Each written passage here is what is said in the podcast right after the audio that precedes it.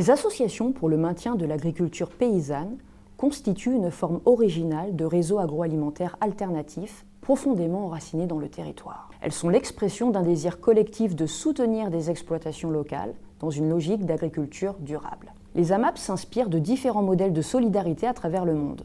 On pense au modèle du Teke au Japon, qui a émergé dans les années 60, ou encore au modèle de l'agriculture soutenue par la communauté, qui a fait son apparition aux États-Unis dans les années 80. On recense plus de 1600 AMAP actuellement en France.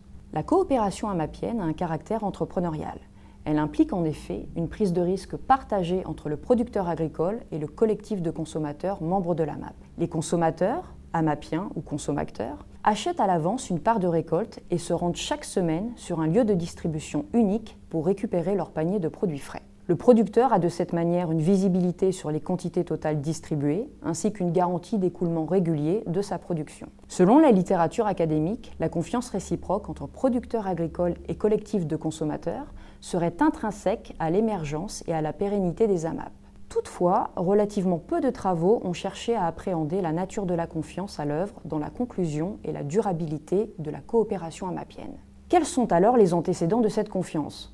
Notre étude de nature qualitative a permis de mettre en lumière de multiples mécanismes de construction et de maintien de la confiance dans la coopération amapienne. Attachons-nous tout d'abord aux antécédents relationnels de la confiance dans la coopération amapienne.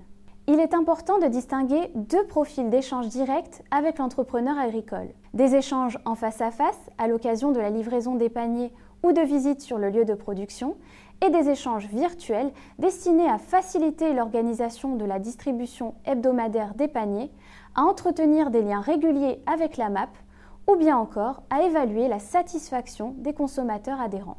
Le poids de la confiance relationnelle dans la coopération amapienne dépend du type de proximité recherché par le consommateur. En d'autres termes, de son niveau d'engagement dans la relation d'échange avec l'entrepreneur agricole. Quant aux résultats de notre recherche sur les antécédents institutionnels de la confiance dans la coopération amapienne. La solidarité à l'égard d'un petit producteur, le souhait d'une consommation plus responsable, la proximité géographique ou bien encore le militantisme ne sont pas les seuls facteurs explicatifs de la croissance et de la durabilité d'une AMAP. En l'absence d'historique relationnel, la signature d'un contrat et la référence à une charte nationale jouent un rôle dans la coordination des parties prenantes. La certification biologique entre aussi en jeu en générant des gages officiels de sécurité quant à la qualité du processus de production qui reste difficile à évaluer lorsque l'on manque d'expertise.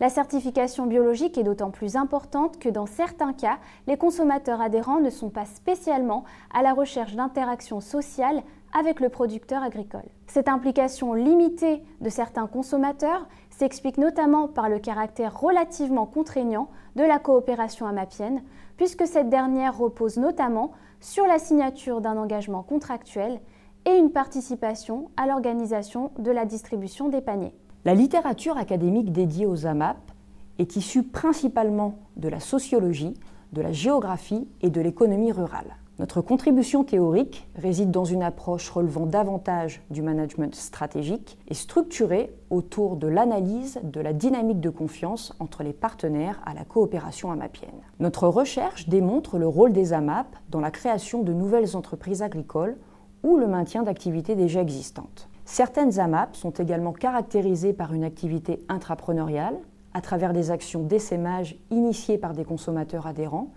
et qui consiste à créer de nouvelles AMAP. Ces actions ont pour objectif de diffuser un esprit de solidarité envers les entrepreneurs agricoles locaux et de mieux répondre aux attentes des consommateurs via une proximité géographique plus forte du lieu de distribution.